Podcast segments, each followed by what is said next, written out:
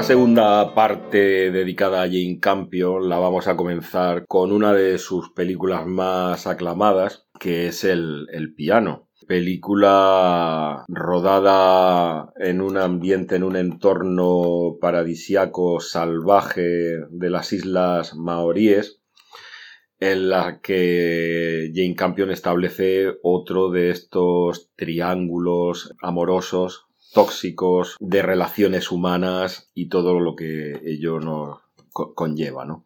Pedro, ¿a ti qué te parece el piano? Bueno, el piano me parece una obra maestra incontestable. Yo creo que la obra magna, quizás, de Jane Campion, ¿no? Su mejor película, su película más redonda, La más completa, ¿verdad? más completa, efectivamente, sí. Bueno, aquí plantea Jane Campion, bueno, multitud de cosas, ¿no? Hay, hay infinidad de cosas que se pueden sacar de aquí. Vamos a tratar de, hacer un análisis un poco más compacto, ¿no? Pero por empezar por una cuestión, podemos empezar a hablar de cultura y barbarie, ¿no? Cultura y... y- Lo que es civilizado, Exacto, eso es. Lo que es aparentemente civilizado Eso es. y lo que es aparentemente barbarie natural o salvaje. Sí, salvaje, el salvajismo, ¿no? Eh, las sociedades tribales, ¿no? es que esto que comentas Las es- culturas indígenas, Sí, sí, es un, es un punto muy interesante porque yo al, al ver esta película me, me hice un poco esta misma planteamiento, esta misma cuestión, cómo eh, al final resulta que aparentemente el personaje que es el civilizado, Sam Neill, resulta que es incapaz de comprender la sensibilidad de, de Ada y quien lo capta perfectamente a la primera de cambio es Baines, eh, Herbie Keitel. Harvey Keitel. Es decir, es, es el bárbaro, el incivilizado, quien capta la sensibilidad de, de ella sin hablar una palabra, porque ella no habla, Exacto. Y él no sabe leer. efectivamente. Pero, Esto le, es interesante, pero ¿eh? le gusta escuchar la música que ella... Esto es, exacto. Aquí se ve claramente el reflejo de Jane Campion de la inadaptación, ¿no? De estos personajes inadaptados socialmente. Harvey Keitel, más que un salvaje, es un personaje que está como en el limbo, ¿no? Entre dos tierras. Exacto. Porque él, sin ser un maorí, sin ser un indígena, No, él, él es un colono, pero es un colono que se Adaptado, ha integrado. sí. Exacto. No sabemos por qué ha acabado ahí. Y este hombre inadaptado, que no pertenece ni a la sociedad victoriana supuestamente civilizada, ni a la sociedad salvaje tribal maorí, y que no sabe leer, es el único que realmente entiende el alma sensible de esta mujer muda. Efectivamente. Y es que eh, aquí Jane Campion nos vuelve a dar otra lección magistral de puesta en escena de cómo la sensibilidad humana puede ser insondable en cuanto a qué mecanismos son los que hacen que un hombre y una mujer eh, se atraigan y salte esa chispa entre esas dos personas. Quien tiene todas las papeletas, eh, todos los números ganadores para tener a la pareja, a la chica, a Ada, es esta persona, Sam Neill, que como tú decías antes en el capítulo anterior, eh, pues bueno, en cierta manera hace como una especie de compra, ¿no? Un formulario, un contrato verbal por el cual... Él la compra, literalmente la compra, la adquiere del padre, ¿no? El hmm. padre la vende, es así. Ya tiene un derecho preferente de adquisición. Exacto. Y luego él comercia con ella a través de las clases de piano que Harvey Keitel le dice que le quiere recibir. que quiere recibir, a cambio de unas tierras, ¿no? Efectivamente. Entonces, quien aparentemente y, quiero subrayar lo de aparentemente tiene los números ganadores de, bueno de, posibilidades en cuanto a, a, establecer esta ya relación sentimental porque no lo olvidemos volvemos a estar otra vez bajo el marco de la sociedad victoriana del siglo XIX con sus normas con su moral con su represión con su enfoque sobre la, mujer, la figura de la mujer en la familia y en la sociedad. Yo creo que no es fortuito que la película se llame El piano. Y la película no se llame Ada, o la historia de Ada, o... o la isla de las la isla de las pasiones. bueno, ese nombre... ese nombre está muy de moda, ¿no? En, esta sociedad, podemos decir actual, victoriana, ¿no? También en la que vivimos. Pero es muy curioso que se llame El piano. Además, es guion original de Jane Campion, esto también me parece relevante eh, porque aquí ya Jane Campion no está trasladando un libro o una novela al cine, sino que está trasladando su propio guion, ¿vale? Y esto, por eso creo que la hace su obra más completa, ¿no? Más redonda, más potente, más brutal. Y se llama el piano, yo creo, porque realmente el protagonista de la película es el piano.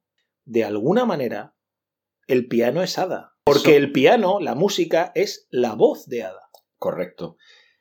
Y la escena final, que yo he estado dándole vueltas a la cabeza. bueno, luego la podemos hablar. No te vayas a creer que no. La escena final, cuando ella decide tirar el piano por la borda, y lo has dicho tú perfectamente, el protagonista es el piano, es porque ella quiere enterrar una etapa de su vida para dar paso a otra etapa en la vida. Y decide que esto, la única manera posible de ser así, es deshaciéndose de su piano, con el cual tiene una vinculación emocional desde los cinco primeros minutos de la película. que es lo más importante de para ella a lo largo de toda la película? El piano. Sí, sí. Hasta que ella, por motu propio, decide que que su vida ha de continuar. Ella viene de, de, de una viudedad de su anterior marido, compositor de música, pues ha fallecido y ella está intentando iniciar otra relación con otro esposo, ¿no? Un, pacto concertado, pero... Sí, claro, es un pacto, es, una compra, es una compra -venta. Pero al final los misterios de, de la vida, por decirlo de alguna manera, hacen que ella la sensibilidad de ella no conecte con la sensibilidad de él, que es un materialista, es un empresario, es un... Sí, es un homo economicus, es... Efectivamente. Racionalizar cualquier tipo de relación social que tenga. Y ella... Tiene que haber un beneficio siempre. Y ella es una mujer que no está dispuesta a estar con quien ella no quiere. y ella se va viendo como desde el minuto número 5 de la película lo primero que dice es no me la esperaba tan bajita. Es, es débil. Sí, claro, él, ya, él ya los cinco primeros minutos la ha prejuzgado y la ha... Él es un, él es un hombre económico, es un racionalista, un darwinista. Pero que nada más que empezar la película ya la ha prejuiciado y ya ha hecho su valoración de ella. Y, vamos a ir viendo cómo no encajan. No encajan y ella lo intenta. También se verán escenas en las que ella intenta acercarse a él pero son dos mundos aparte. Es decir, la sensibilidad de- que tiene Baines y cómo juega su baza de rescatarle el, el- el piano, porque él es consciente instantáneamente de la importancia que tiene el piano para ella. Sabe que a través del piano puede conseguirla a ella. Yo creo que él es ella. A ver, me explico. esto, ya, esto va a llevar a Sí, sobreinterpretaciones. sí, es su alter ego masculino. Es como su espejo. No sé si sensible. alter ego es la palabra, puede ser. Eh, Yo creo que él es ella. A ver, eh, yo creo que mm, Keitel no se nos muestra en ningún momento al principio. So- es que son dos personas inadaptadas, si te das cuenta. Sí, claro, claro, Ella es claro. ina- una persona Lo- lo inadaptada. hemos- Lo hemos comentado, sí, sí. sí. tiene su deficiencia, no puede hablar. Y él es otro inadaptado. Claro, claro, Entonces sí, son, sí. son dos inadaptados que se encuentran Sí. y mágicamente se entienden. Sí, más que mágicamente Eh, espiritualmente. Es una manera. Sí, sí, sí, no, no, no, sí, sí, sí, mágicamente, sí. Eh, Bueno, yo iba a decir Químicamente. espiritualmente, sí, espiritualmente, porque en ningún momento al principio, en los en el momento que ella está en la playa y tiene que descargar el piano, en ningún momento se nos muestra un cierto interés de Keitel por de Baines por ella, Hmm. por Ada, por Holly Hunter, en ningún momento. Es cuando él la escucha tocar y la ve tocar, cuando él Y dice, quiero aprender. Pero, pero es una excusa, en verdad. no, no, él- claro, en claro. verdad él En, no quiere en- verdad se Él ha, quiere- ena- él quiere se ha- escucharla. en verdad se ha enamorado de la música, del piano, de ella, obviamente. Pero de alguna manera que el personaje de Baines se haya enamorado del piano, de la música, de la manera en que ella se comunica, es como si de repente se transformara también en ella. Quiero decir que esto es un poco extraño. A ver si me, me Claro, explico. porque él, claro, no, no, no, porque Hay- hay él no sabe expresarse. Exacto, pero ha- hay momentos en la película en los que ella acaricia el piano con una sensualidad y un erotismo tremendos. Ella, ¿eh? Ada. Hay otros planos en los que ella se acaricia el cuerpo, Sí, muy... son muy sutiles. Se mira al espejo. Se mira al espejo. Es- estamos hablando... es- se Esto siempre... se reconoce. Est- Esto tan, tan, tan impresionante, ¿no? Tan, tan fascinante que me parece a mí, ¿no? Todas estas imágenes especulares, ¿no? De, de obras de arte que nos muestran la imagen especular. Bueno. Esto lo hace el piano de manera maravillosa. En el tercer Entonces- minuto de la película, cuando a través de una madera que está medio suelta, la cámara está dentro del piano y Claro, se ve cómo es- entra la mano de ella. Es un y- plano y completamente... toca las teclas. Es un, es un plano imposible. Claro. Es, es un plano, es un plano material... O sea, es un plano irreal. Mm. Es un plano imposible de ver, ¿no? Pero se nos muestra eso, ¿no? Por eso digo que el piano es ella, el piano es cómo se comunica, el piano es su espíritu, y que Baines, Harvey Keitel, se enamore del piano, es como si Harvey Keitel fuese ella. Es, es de alguna manera una fusión de dos cuerpos en un espíritu. No sé si me explico. Es como si de repente compartiesen la misma conciencia, la misma capacidad de comunicación. De hecho, aparte de ser dos inadaptados, como ya hemos comentado, son dos personalidades atormentadas. Hay un momento que Harvey Keitel, cuando ella vuelve, le dice, oye, si te vas a quedar, quédate. Y si Sí. te quieres marchar, márchate. Vete. No la fuerza en ningún Por- momento. no, no, no, no, no, Nunca, no, no. Nunca. Y, y le- y le- y le dice, porque, porque no puedo dejar de pensar en, en ti, sí. y siento al mismo tiempo miedo y angustia. Sí, y dice, y si tú sientes lo, algo por mí, quédate. Y efectivamente, no es que ella sienta algo por él, es que ella también siente miedo y angustia.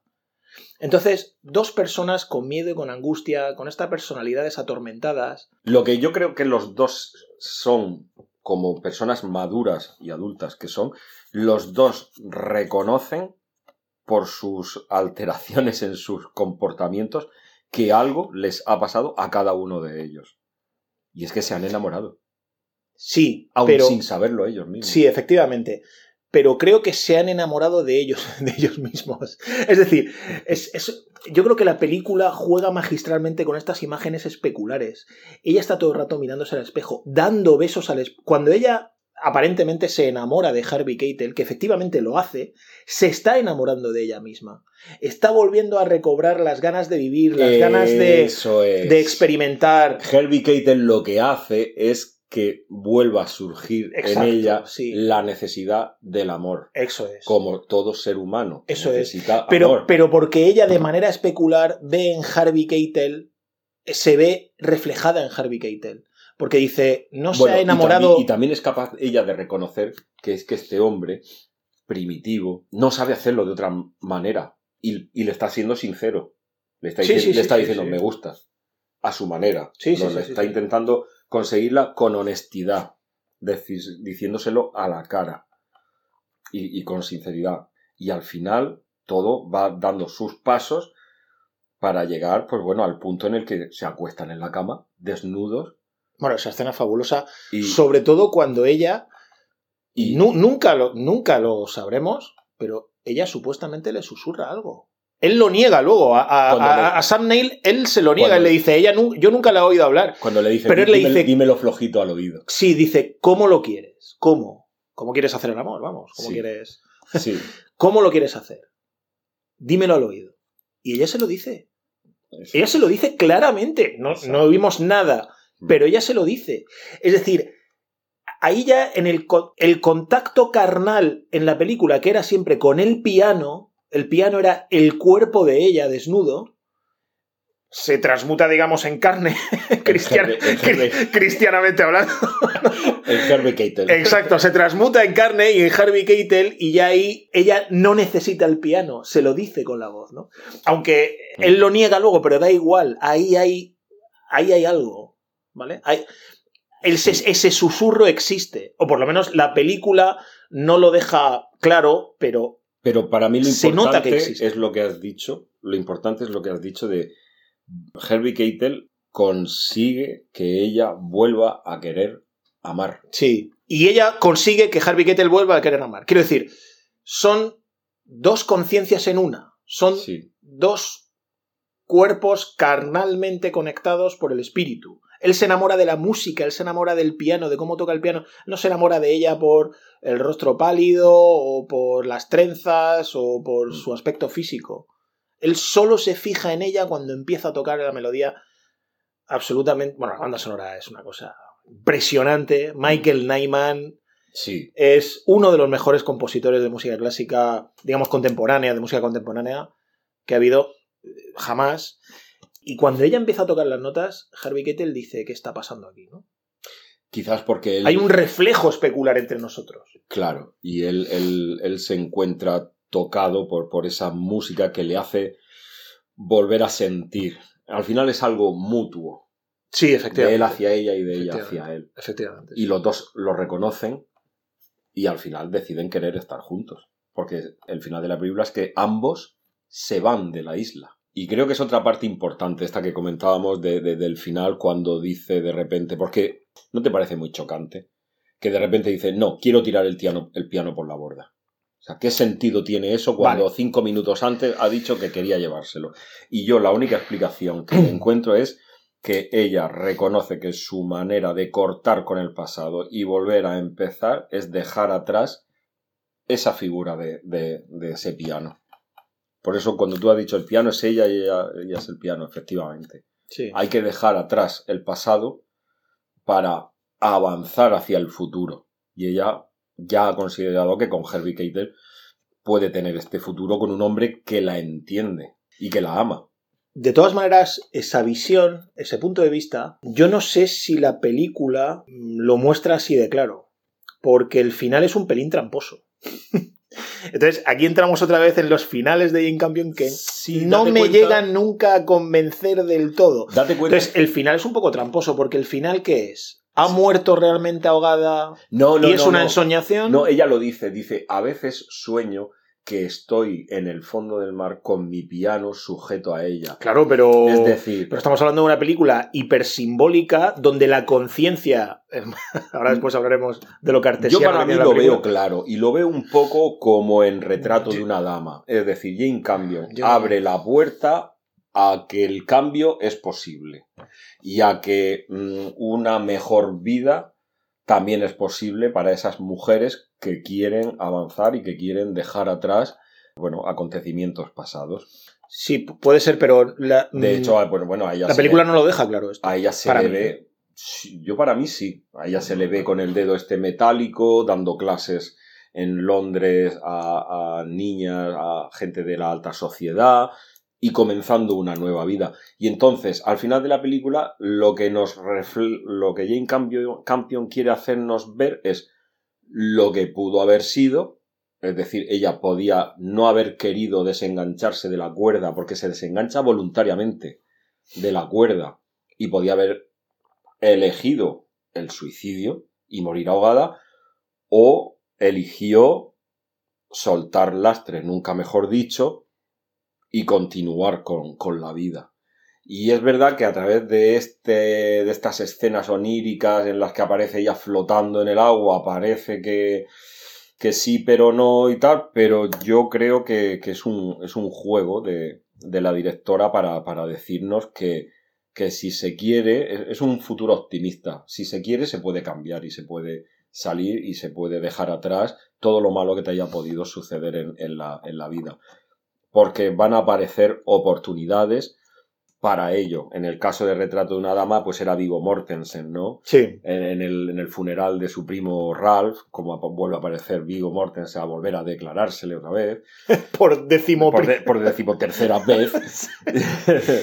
y aquí en el piano, pues es a través de, de, de, abandonar esta, esta isla y ir al continente o a ir, ir, a Inglaterra o entonces yo, yo esto no, no, no, lo logro ver tan claro es cierto que es confuso yo ¿eh? esto no lo logro ver es tan cierto. claro como tú porque en una película tan espiritualmente realista esto puede parecer una, una, una contradicción pero creo que es una película espiritualmente muy verdadera no no, no es completamente realista sí sí es... y, y espiritu espiritualmente sí, realista sí me parecen, en cualquier caso, si fuese así, que puede, tu interpretación, por supuesto, puede ser válida, me parecería entonces más que tramposo, me parecería artificioso, ¿no?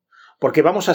A ver, yo voy a ser claro aquí. La película, narrativamente, debería acabar muriéndose. vamos, no sé, creo yo. O sea, quiero decir, para mí, que esta película, esta película redonda sería, efectivamente, se muere se acabó el asunto. Pero no tiene sentido que quiera abandonar la isla con Heavy Keitel y, y, y, en el acto de abandonar la isla para empezar una nueva vida decida suicidarse. Si lo piensas por otro lado. Ahora, pero es que, es confuso. Pero es que, a ver, si es un poco lo, confuso. Lo que van a tirar. De es lo un se... poco confuso el, el acto, la decisión de decir, ahora ya no quiero este no, no, no, es que tanto valor ha tenido para mí. Claro, todo, durante la hora y media o dos horas de, de película. Es que yo creo que ella, ella, Esto es lo que creo que deja al, al, público y al espectador muy desconcertado. Es que yo creo que ella conscientemente sabe que en la sociedad victoriana a la que va a regresar no va a disfrutar como ha disfrutado de, de su pasión en esa isla con Harvey Keitel, con Baines. Con ella misma, digamos. Otra vez por, por, por traerle el tema espe especular. Soy muy pesado, pero por traer este tema, ¿no? Y yo creo que ella decide efectivamente entre que está mutilada por, por Sam Neill, como tú me has dicho antes, en, en, una especie de arrogancia salvaje o tribal, le corta un dedo, ¿no? Este homo económicus que todo lo racionaliza, al final sale por peteneras. Por el orgullo, Exacto. el ego herido de... Entonces, sí, más que el por el ego herido, porque él... él es Sam... un marido engañado. Sí, pero Sam Neill no hace nada cuando los ve acostándose. ¿Te das cuenta? Es una especie de cornudo consentido. Sí, no sé, bueno. pero quiero decir, que él no hace nada. Él, él empieza a, a molestarse yo creo cuando claro, él, cuando él ve que su matrimonio, que ella no es, no le es rentable a él, ¿no? Y, sí. y, y, y Harvey Keitel aquí plantea una cuestión muy interesante a, a, a, este hombre tan racional y contractual, ¿no? Cuando le dice, pero, pero yo no te puedo devolver las tierras si tú devuelves el piano, le dice Harvey Keitel. Sí, no, no, se lo he regalado a ella. Efectivamente. Eso él no lo entiende en su mentalidad Exacto. de homo economicus. Él no entiende que sí. puede haber dones, que puede sí. haber regalos, que puede haber altruismo. Sí. Entonces eso le vuela a la cabeza a él. A él no le vuela a la cabeza que estén los dos follando ahí y que él lo vea. Claro. De una manera también te digo, la película juega ahí con, con el perro laviéndole la mano y tal. Sí. Él, él, es un boyer ahí. Es un boyer, claramente. Es que lo que yo creo. ¿No? Es que... ¿No, ¿No, ves tú que es, cuando, cuando está mirando a través sí. de la rendija, él no, él no, no entra furibundo y se carga a Javi no, Claro, es, pero yo, yo, tengo mi explicación. Está como un boyer mirando. Yo tengo mi explicación para ello, y es que es. Él es absolutamente. Una persona absolutamente carente de experiencias emocionales. Y no sabe ni cómo reaccionar. Entonces, él, él se queda. ¿Qué hago? Pues le corto un dedo completamente opuesto a Herbie Keitel, que es una persona sensible. ¿Qué va buscando al principio Herbie Keitel? El tacto. ¿Qué encuentra para comenzar con ese tacto? Un agujerito en la media de la pierna Exacto. de ella. Y empieza el taller final, el tacto va a más, a más. Luego le quita la chaqueta. En otra ¿Cuál, escena. cuál es el mecanismo de un piano? Es todo golpeo, es todo tacto, es todo golpeo, Sí. golpeo, golpeo con las manos, luego Mm. las cuerdas golpean Sí, esto, va sonando, esa- es todo, to- es muy táctil, efectivamente, es muy táctil. Eso es. Entonces está mm, todo mm, reflejado y representado de una manera, pues, de nuevo, magistral y completamente redondo, ¿no? La inocencia de la hija. La hija es un poco, es, inocente, efectivamente, pero al mismo tiempo es rebelde como la madre, ¿no? Está muy bien, esco- Sí. está muy escogido el casting aquí, el reparto. De, de- me refiero de Holly Hunter y la cría, que no me acuerdo. Ana Ahora Pa- creo- Paquin, Ana Paquin. no lo sé. Ahora es famosilla, ¿no? Me parece. Sí. O hace pelis, no lo sé. Sí. Pero, pero vamos, que es, es una. eh, Podrían pasar por madre e hija, ¿eh? Tiene un carácter similar, un carácter así un poco iracundo y. Un carácter fuerte. un carácter fuerte. Porque no hay sí. que confundir que Porque- ella no pueda hablar con que no tenga carácter. No, claro, Eso es claro, lo que claro, yo creo que confunde también y no sabe ver Sam Neill. No sabe ver, él piensa que como no habla, pues no, no, es una mindunguis, es una... Y al revés, ella es una mujer con unas ideas muy claras de lo que quiere para, para ella. Además, ¿no? él, eh, efectivamente, él está, Sam Neill está obsesionado con que ella hable. Por eso le pregunta a Harvey Keitel, ¿a ti- ¿a ti alguna vez te ha hablado? Y el otro lo niega. Lo niega, pero insistimos que el susurro en la escena de la cama es más que evidente, aunque no se oye nada, ¿eh? Mm. Pero es más que evidente. Sí, es, es una película increíble por lo completa y lo compleja que es. Bueno, y el retrato de los paisajes, ¿eh? Clima. La fotografía es fabulosa. Bueno, ese oleaje, esa naturaleza salvaje, embravecida, ese, ese miedo a, a- a- a la naturaleza Todo embarrado, ¿eh? Como, que Como- te supera y que... sí, como si hubiera obstáculos, ¿no? Para, Sí, para avanzar. Está todo embarrado, todo enquistado, sí, ¿no? parece que, que- que la vida es difícil, ¿no? Que pueda avanzar en un entorno tan hostil como, como, como este, ¿no? Y, y sin embargo, pues, pues no, no, no es así. Espectacular. Sam Neill espectac- todos los actores aquí están espectaculares. espectacular. Estas dos, Hunter. estas espectacular. dos, cu- cuando hacen la obra de teatro con los críos, una maravilla, que claro, los maoríes se piensan que están Sí. muertos de verdad y van Sí, a interrumpir sí, la obra. Ahí volvemos a ver esto de civilización o barbarie, ¿no? Cultura o salvajismo, volvemos a ver esta... La confusión entre lo real y lo imaginario. Eso es, y lo eso es. fantástico. Eso es, eso es. Que es con lo que permanentemente Y si quieres podremos entrar, bueno, un breve, durante un breve periodo en, en terreno farragoso, ¿no? Como los barros de la película. Yo creo que esta película tiene mucho de cartesiano, del filósofo René Descartes. Digo lo siguiente porque René Descartes afirmaba que el pensamiento siempre es pensamiento de algo, ¿no? Y que siempre que pensamos necesariamente tiene que haber un objeto. Pero él decía, tú puedes dudar del objeto, pero no del pensamiento. Yo creo que aquí plantea Jane Campion, a lo mejor sin quererlo, un dilema cartesiano en cuanto al propio piano, ¿no? Y es lo que decíamos al principio, el piano es ella, es decir, el piano hay que dudar de que sea realmente un piano, Pues fíjate que esto. ¿vale? esto- No sé si me explica. Sí, sí, esto hasta estoy pensando ahora mismo. Date cuenta cómo hay una de las escenas en las que cuando el piano está en la playa, ¿qué hace ella? Dibuja un piano en una mesa, las teclas en una mesa. Eso es. Es decir, si no puedo tenerlo, puedo imaginarlo y puedo, Y puedo tocarlo. y puedo hacer un símil de es. un piano en una mesa. Eso es. Que aunque no sea un piano, es mi imagen de, de mi piano. Eso es, el, es pens- mi- el pensamiento cartesiano. Pienso, luego existo. Pensamiento cartesiano. Claro, claro, efectivamente. Y, y luego también aquí. mm, Pero ¿por qué lo hace? Para no soltar y deshacerse de ese objeto, de ese vínculo emocional de su piano. Eso es, eso es. Se crea un piano en la mesa de Sí, la cocina sí, sí, de su casa. Sí.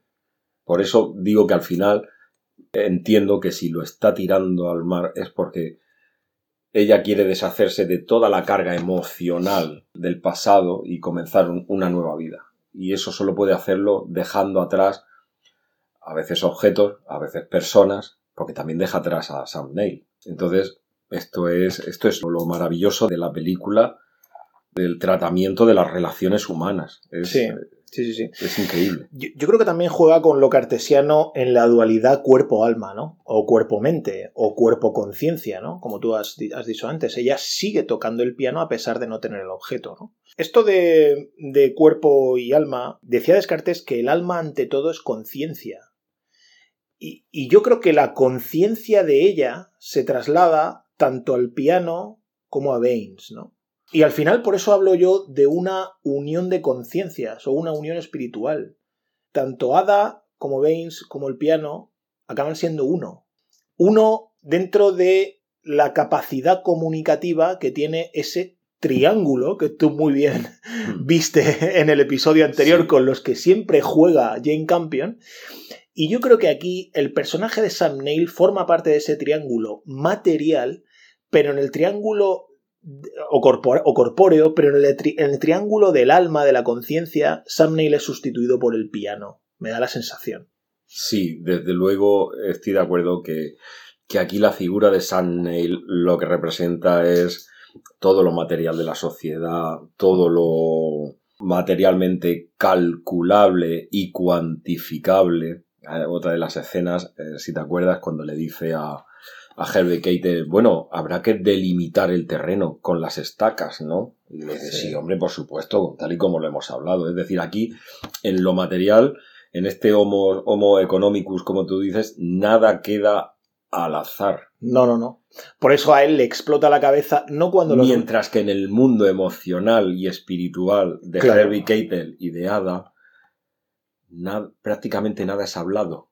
Eso es. Es todo sentido. Eso es. Es todo sentido a través de las emociones, de, de la música, del oído, del tacto. Es todo completamente emocional. Todo lo contrario que con su esposo, que con Sam Neill, que es lo, lo palpable, lo material, lo físico, lo cuantificable, Sí, lo económico. en lo económico. Y entonces, eso es lo grandioso que hace de, de- de esta película. Como a través de esta historia nos muestra todo el, el universo de las relaciones humanas Sí.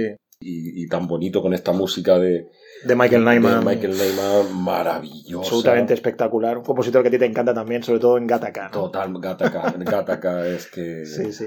sí. Eh, es, es tremendamente sugerente cómo por un momento en las clases de piano Harvey Keitel y Sam Neill se solapan, ¿no? Porque los dos la están prostituyendo de alguna manera. Sam Neill, porque a Sí. cambio de las tierras Sí. te mando a mi mujer para que te dé Y clases. le dice, no, no, no, sí, Aún sospechando, porque algunos planos dejan claro que Sam Neill sospecha que aquí huele a chamusquina porque el otro ni toca el piano ni historias, ¿no? Y le pregunta, ¿has aprendido Sí, ya ya sabes, algo, no, todavía no. Bueno, al otro le da igual, tengo mis tierras, me da lo mismo, ¿no? Mm. Y Harvey Keitel hay un momento que se lo dice. Sí. Dice, mira, esto Yo me estoy sintiendo un... Miserable. Miserable y tú una prostituta por esto. te estoy tratando como una puta y yo me estoy sintiendo como un miserable, así que vamos a acabar ya. Sí. Efectivamente. Y entonces, justamente cuando intentan acabar, es cuando se dan cuenta que estando lejos uno del otro, es cuando se dan cuenta que quieren estar juntos. Eso es, eso es. Porque ya eh, la, la fusión con las clases del piano, Cuando echas Eh. de menos lo que tenías, eso es. es cuando te das cuenta de lo valioso que era y de lo que te aportaba. Ella aparece en algunas escenas rodadas con una con esa inteligencia emocional que solo Jane Campion sabe rodar. Una de las escenas en la que ella está tocando el piano y de repente para y mira hacia atrás, buscando la mirada de Herbie Keitel. Muy inteligentemente. Y él no está. Claro, ella descubre también. Pero ¿de qué manera te lo muestra Claro, Jane claro, Campion? claro, claro. Es, que es alucinante, es que tienes Sí. que estar atento a, a ese plano donde gira la cabeza. Claro, para- es que, es que insisto, Si e- no, e- ella es muy literaria, entonces en los libros a veces te pierdes, por eso sus películas son tienen todos estos recovecos que tú dices, ¿no? Todos estos planos secretos que a veces Sí. pasan inadvertidos porque son dos segundos. porque hay que saber entenderlos con esa inteligencia Mm. emocional igualmente que, que ella, que Jane Campion te, Sí, sí, te muestra. Tienes razón en este aspecto de que mm, de repente eh, Ada, ah, por cierto, Ada, nombre, nombre femenino de Adán, ¿no? Ada, Adán, Adán y Eva, no sé, nos puede remitir un poco al tema bíblico quizás, ¿no? Eh, bueno, el tema es que eh, eh, tienes razón cuando hablas de que ella echa en falta a Harvey Keitel porque yo creo que ella de repente... Ha despertado algo en ella. No, Lo- sí, lo por supuesto, tú, el, amor, que ellos son uno, lo especular, Lo pero también estoy pensando ahora que quizás ella de repente siente que es capaz de comunicarse. Que- y que es y que la otra persona, en este caso Baines, Harvey Keitel, la entiende en esa comunicación. O ha valorado Siente su- la misma pasión musical del piano, espiritual, sensible, ¿no? Yo creo que ahí. En cualquier caso ha despertado algo por... Algo despierta en ambos. Sí. Y esa sí, es sí. lo que hablábamos de la magia, la química, la sensibilidad, qué es lo que hace que dos personas se atraigan, lo misterioso. Entonces, e- e- e- eso es lo, lo- lo fascinante de esta película. Y el dolor. Son dos personas que sufren y, y eso Sí, también. sí. A Jane Campion también le interesa mucho mostrar Sí. el dolor, el sufrimiento, ¿no? Sí, y las emociones reprimidas, ¿no? Eso es reprimida. Volvíamos Sí, a- ella juega mucho aquí con, el, con la cristiandad, ¿no? Con el tema Mm. cristiano también, sí. Con la represión, con el sentimiento de dolor, con el sufrimiento. Mm. Sí. Bueno, ya terminar destacando quizás a Harvey Keitel, ¿no? Uno de nuestros actores fetiches. Totalmente. El otro día, mientras veía la película, estuve repasando la filmografía de Harvey Keitel en los 90. Es verdaderamente impresionante las películas que hizo este hombre en los 90.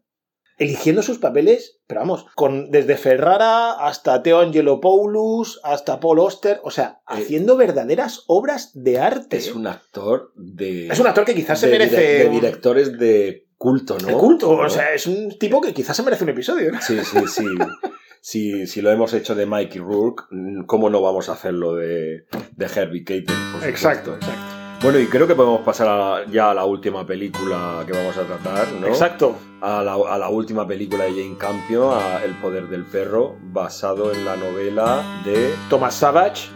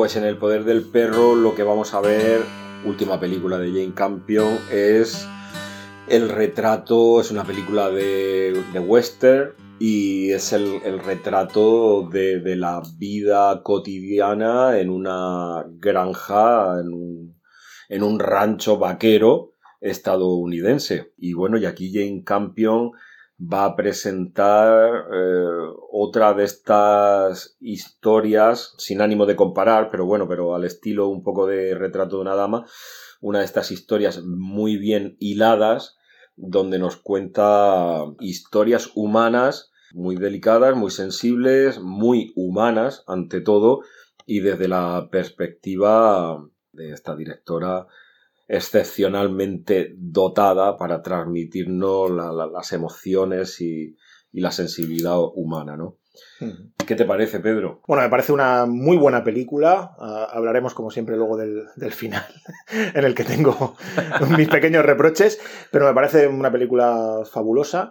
Es ya un western, digamos, que entra dentro del, del terreno de los westerns más eh, psicológicos, ¿no? Psicologicistas. Como toda la obra de Campion. Exacto, Es sí. muy- Pero digamos que dentro de los westerns, este es un western ya tardío, ¿no? Es un western ya que eh, no están estos personajes de bandoleros, bandidos, eh, pistoleros y tal. Porque ya estamos en 1924, 25, Sí. eh, la sociedad estadounidense está ya avanzada, hay, hay una cierta democratización, eh, muchos estados ya están siendo gobernados bajo leyes republicanas y bueno, digamos que ya la sociedad está más asentada en ese sentido. Más civilizado. más civilizada, ¿no? Podríamos decir, más dentro de la ley, ¿no? Ya no es el Far West Mm. de antes, ¿no? Sí, pero que estoy de acuerdo contigo en que, en que toda esta constante de cambio de, de hacer películas profundamente psicológicas, analizando la mente y los comportamientos de las personas, ¿no? Sí, sí, sí. Y esta es otra de esas películas Otra- donde Y aquí vuelve a estar una palabra que tú has usado mucho, muy brillantemente, y es la represión, en este caso, represión sexual individualizada en el Mm. protagonista, ¿no? En Phil. Que es un poco el anverso o el reverso de la protagonista, digamos, entre comillas, lujuriosa, que era Sweetie en su primera película. Es decir, ella, es su última película ha hecho como el círculo inverso, ¿no? Es decir, empezó en Sweetie, digamos, enma- enmarcando la vida o la biografía de una persona sexualmente activa o hiperactiva, y, y aquí pasa a su última película a, a- A mostrar, a retratar a, la, una homo- la homosexualidad de un eh, chico totalmente reprimida, reprimida, sí. Efectivamente, porque vamos a darnos cuenta del contexto, que está en un rancho vaquero rodeado de, de- de hombres pues muy masculinos y bueno, y con esa moral y esa ética, pues, pues eso, muy machista, muy masculina, muy... Sí, sobre todo ya de, del- de este final del western aristocrático. Sus padres son granjeros que tienen, se nota que tienen mucho dinero. Ellos viven aparte en una suite de algún hotel de, de la gran ciudad. Y los hijos, Phil y George, se han quedado con, con la finca, ¿no? Con la granja. en este rancho vemos cómo, cómo transcurre pues eh, la, la vida, la vida cotidiana de, de sus eh, huéspedes y cómo cada uno va desarrollando pues eh, sus vidas, ¿no? Vemos a, George como, eh, bueno, pues se casa con, con Rose, con, con una chica a la que conoce, tenemos a, a Phil, que es el hermano de, de George y es en cierta manera el protagonista de, de la cinta y que representa la imagen de, bueno, pues de- del vaquero duro, el líder del rancho, ¿no? El, hermano dominante, predominante por, Sí. por, por carácter. Sí, tiene más, tiene más ética de trabajo em, como granjero, ¿no? Como cowboy. eh, esta especie de figura que ya está en decadencia, ¿no? Como hemos dicho, que ya se está perdiendo en este Sí. western ya más que crepuscular, ya muy tardío, ¿no? Aristocrático. Y el hermano es más, pues, una especie de administrador, ¿no? Sí, un am- un administrador que, que tiene un, un carácter pues más sosegado, más, Sí, es más apagado, más, más blandito, Sí. entre comillas.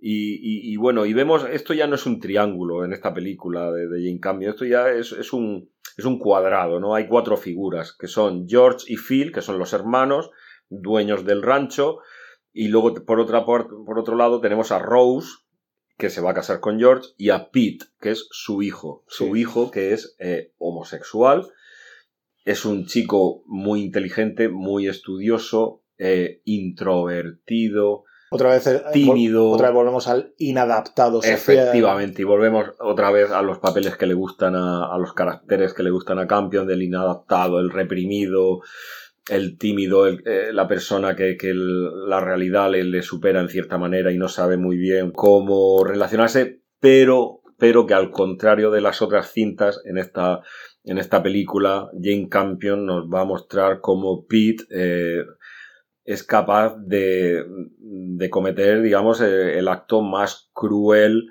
hacia, hacia Phil, hacia este dueño de- del rancho, uno de los hermanos, eh, asesinándolo a través de un método, vamos, eh, te iba a decir, de lo más hitchcockiano, de lo más eh, avanzado técnicamente, que es con, con- con la piel de una res que ha muerto por anthrax, carbunco, o enfermedad de la pata negra, también se le conoce, Ujú. y hace que toque esta cuerda que le fabrica, luego Por, por la herida, ¿no? Que le provocó el conejo y tal. efectivamente por una serie de acontecimientos que va a hacer que, que van a hacer que Phil muera y quede en el anonimato, en la incógnita de, de saber cómo es posible que un vaquero tan experimentado como Phil haya... Que además se dedicaba al trato de pieles. Efectivamente. O sea, al comercio de pieles. Nadie- Bueno, no al comercio, sino que le gustaba tener las pieles ahí y luego las quemaba, no comerciaba. Pero bueno, que Y sabía identificar perfectamente una res cuando estaba enferma y nadie se explicaba cómo podía haber contraído esa enfermedad. Claro, nadie sabe que Pete, en su ánimo de venganza, eh, yo creo que, no sé tu punto de vista, yo creo que, eh, desde mi punto de vista, lo que lo motiva a, Pete a vengarse de, Phil y de asesinarlo, porque lo que hace es, un asesinato, es eh, el odio que tenía Phil hacia, hacia los homosexuales y de una manera súper contradictoria, porque tenemos la figura de Bronco Henry, que era el cowboy idolatrado por todo el rancho y además creo que hasta le hacían una fiesta un día al año, como este Bronco Henry y Phil se habían acostado una noche de acampada y además hay una frase en la película donde Pete le dice, ¿durmiste? Y le, le di- le dijo, ¿desnudos? Y, el, otro- y, entonces Phil se le queda mirando y, no sé si o no le responde o tal, como que habían dormido en el mismo saco de dormir y, claro, se, se da a entender que bueno, que esto también le había sucedido a, a Phil y odiando esta conducta o este carácter, se lo intenta hacer pagar a Pete y, y- y Pete se venga asesinándolo con el, con el Anthrax. Sí, sí, sí. Es una historia súper cruel, súper oscura y cómo va mostrándonos Jane Campion esta- estas historias humanas, de relaciones humanas, de, de sentimientos de venganza, de, de- en fin.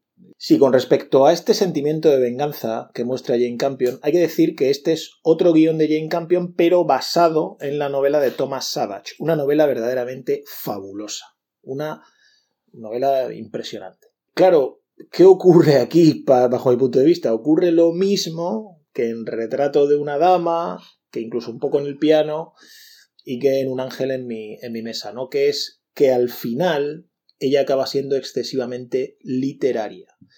Lo que pasa es que aquí, bajo mi punto de vista, comete un pequeño error. Y es que no deja claro la motivación, o no deja clara la motivación de la venganza de Pete. Si la, bueno, si la gente está interesada en el libro El poder del perro de Thomas Savage, no confundir con El poder del perro de Don Winslow, son dos libros distintos, dos, dos libros maravillosos, pero distintos, aunque tengan el mismo título. Eh, en el libro, Thomas Savage muestra claramente cómo Phil un día humilla en la taberna al padre de Pete, que era médico, y a través de esa humillación, que es constante, pero ese día explota sobremanera Phil contra él, Sí, porque Pete está estudiando medicina, el chico, Claro, el chico está exacto, estudiando. Exacto. Mm. Pues resulta que su padre, Johnny Gordon, acaba cometiendo suicidio, se acaba ahorcando. Y es Pete, precisamente. Esto, esto sí se cuenta en la película, pero no se llega a contar que Phil, de alguna manera, con sus humillaciones, fue el que acabó ah, provocando el suicidio, una especie de lo que llamaríamos hoy bullying, ¿no? O Mm. acoso psicológico, a Johnny Gordon porque tenía problemas con el alcohol, ¿no? Porque era un alcohólico. Y porque además hay, eh, el libro es más completo en esto porque hay una cierta connotación de clase, ¿no? de lucha de clases. Digamos que Johnny Gordon es un médico sin mucho dinero, sin mucho poder adquisitivo y tiene unos un cierto enfrentamiento ideológico con estos hijos de papá, ¿no? que son Phil y George, que bueno, son unos granjeros aristócratas que tienen el dinero de cuna. ¿no? Entonces, claro, al no salir esto en la película, que me parece bien que no salga, insisto, me parece bien, porque ya sería excesivamente literario, pero claro, al no salir, al final acabas mostrando a Pete en una escena final muy abrupta, como si fuera una especie de psycho killer. Sí, Además, como, además, como tiene esa cara, porque Sí. es, un, es un actor muy extraño, tiene una cara, no sé, tiene como... Sí, parece que muy inocentemente esconde la cuerda debajo de la cama. Claro, porque, porque aparte se nos muestra una escena donde está diseccionando un- el conejo que ha Sí. traído, lo está diseccionando, tal, está no sé qué. Muy frío, nos, nos plantea una- la, figura de un chico introvertido, pero frío y, calcu- Exacto. y calculador. Y calculador. Porque no puedes cometer ese, ese asesinato plan- planificado como lo has planificado si no eres frío, calculador Claro, y- y, preciso. Entonces aquí, por un lado, falta información para que la película no acabe en un pseudo thriller psicopático, que es al final como creo que un poco acaba de esa manera, que, y no me gusta mucho. Sí, acaba un poco como diciendo, oh, oh vaya, resulta que era él. Anda, claro, el mayordomo, ¿no? Bueno, pues al final acaba un poco así. Entonces, creo que es, es, el peor de los... No gustándome mucho en general los finales de Jane Campion, creo que este es el peor de los, de los suyos. Aún así, me parece una película fascinante en todo lo demás, ¿no? Claro, es que es lo que te iba a decir, lo que vemos en el cine Jane Campion, que todo lo que es el desarrollo, el planteamiento y el desarrollo de las películas es soberbio. Sí. Es soberbio. Sí. ¿Qué te parece esto de, bueno, el título El poder del perro, que en la novela de Thomas Savage también tiene el mismo sentido simbólico que yo Jane Campion le da en la película, que es cuando Phil mira al horizonte y solo Phil ve como la figura de un perro acostado, ¿no? Y nadie más la ve, ni su hermano George la ve, nadie más la ve, y de repente Pete lo ve. Lo ve. Sí, cuando le dice, mira la... la Entonces ahí es cuando se gana completamente la confianza de Phil, ¿no? Sí, pero fíjate que Pete ya lleva su plan en, en mente. Sí. sí, sí no, Lo va, no lo va a perdonar. No, no, no. Por lo que le ha hecho a su, a su, a su padre. Sí, pero en la película no se refleja tanto el padre, sino como el acoso que él hace a la madre, el acoso psicológico, porque no quiere convivir con la madre. Entonces, lo del padre eh, está tan silenciado en la película que no llegas por momentos a comprender por qué ese ansia de venganza. Entonces, claro, al final se transforma Pete, insisto, en una especie, pues eso, de psicópata, de... Sí. Eh, yo qué sé, una especie de, sí. de, de niño perverso, de... no sé, de un Dexter o algo así, ¿no? Creo que no es un. A mí no me parece un final interesante. Y date cuenta que en esta película también volvemos a, a, ver de nuevo toda la temática de cómo cada persona tiene su mundo y las distintas personas no entienden ni quieren entender eh, este mundo de, de los otros. Lo vemos claramente con George y con Phil. Es decir, son dos hermanos completamente distintos y George, sus preocupaciones son unas que no tienen nada que ver con las preocupaciones de Phil. Y lo, esto lo veíamos también en el piano con, con, con Baines y con, y con Sam Neill y con Stewart. Sí. Es decir, cada persona, digamos que un poco se mueve en base a, a su percepción, sus intereses, su... Y aquí en esta película lo vemos también clarísimamente y en multitud de escenas, ¿no? Cuando Phil pues tiene palabras de, de desprecio hacia George, a, que, que, es un blando porque se va a casar, que si se ha enamorado de, de, la tal Rose. Un hermano no admite el mundo del otro hermano. Ni, ni Exacto. Lo, bueno, ningún, ni lo acepta, ¿no? ningún personaje realmente se admiten a los otros ni siquiera a sí mismos. ¿no? Aquí volvemos a ver este juego que, que, que hizo Jane Campion con, con Un ángel en mi mesa ¿no? y, con, y con esta parte de o la primera novela autobiográfica de Janet Frame, que es lo de la isla, ¿no? Son personajes aislados entre sí realmente. Exacto. De hecho, muchas veces las conversaciones que, que, mantienen son conversaciones distantes. Muchas veces ni se miran a la cara, ¿no? Son conversaciones como que entre los hermanos, sobre todo, George y Phil no tienen mucha empatía el uno con el otro, ¿no? Parece como que ni siquiera fueran hermanos. Sí, exacto, exacto. Eh, yo qué sé, sería muy típico decir Caín y Abel, pero re realmente hay como, hay como, más complejidad psicológica aquí, que el bien y el mal y todo este tipo de historias. Está claro que Phil vive amargado y frustrado dentro de su represión homosexual, dentro de su, de su autorrepresión, porque aquí, claro, aquí, aquí estamos en la, en la dualidad de que se autorreprime y al mismo tiempo la sociedad está vaquera, cowboy, ya en decadencia, de machos alfa tratando de llevar el ganado y todo esto, hace también que él se tenga que reprimir, ¿no? Pero, ¿cómo, es, cómo nos muestra a Phil como un personaje que está en contra de todo el mundo, ¿no? Sí. Y, y, y, había, una, había una frase muy cortita en el libro que me llamó la atención, que Thomas Savage dice, Phil aborrecía el mundo por si el mundo lo aborrecía a él primero.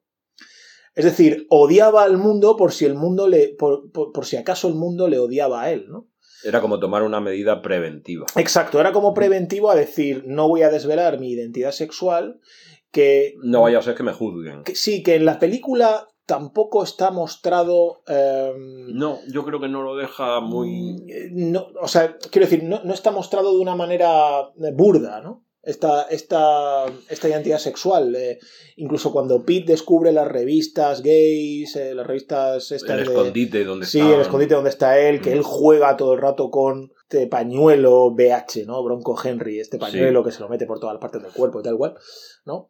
Ella lo muestra todo como tú has dicho al principio, ¿no? Eh, de una manera muy sensible, muy, muy emotiva Es que y con, y con planos generalmente muy sugerentes. Mm, Y vol- volvemos otra vez a la, a la temática que le gusta al campeón de, de- de emociones reprimidas. Sí, exacto, exacto. Y esta, y esta película, y esta película es otro fiel reflejo. Otro fiel reflejo, sí.